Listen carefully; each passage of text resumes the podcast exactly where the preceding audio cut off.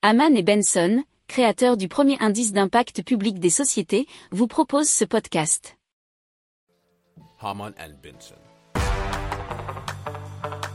Le journal des stratèges.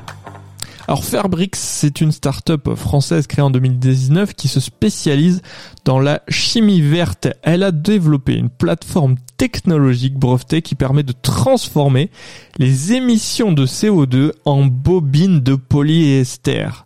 Cette solution donc permet de récupérer les émissions de CO2 à un coût quasi nul, tout en offrant aux industriels la possibilité de communiquer sur leur engagement à réduire leurs émissions, nous dit la tribune.fr.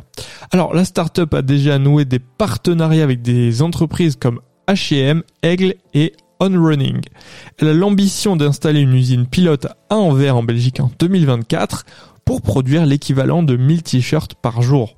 Fairbrix estime que sa technologie permet de réduire l'impact carbone de 70% par rapport aux fibres actuellement sur le marché.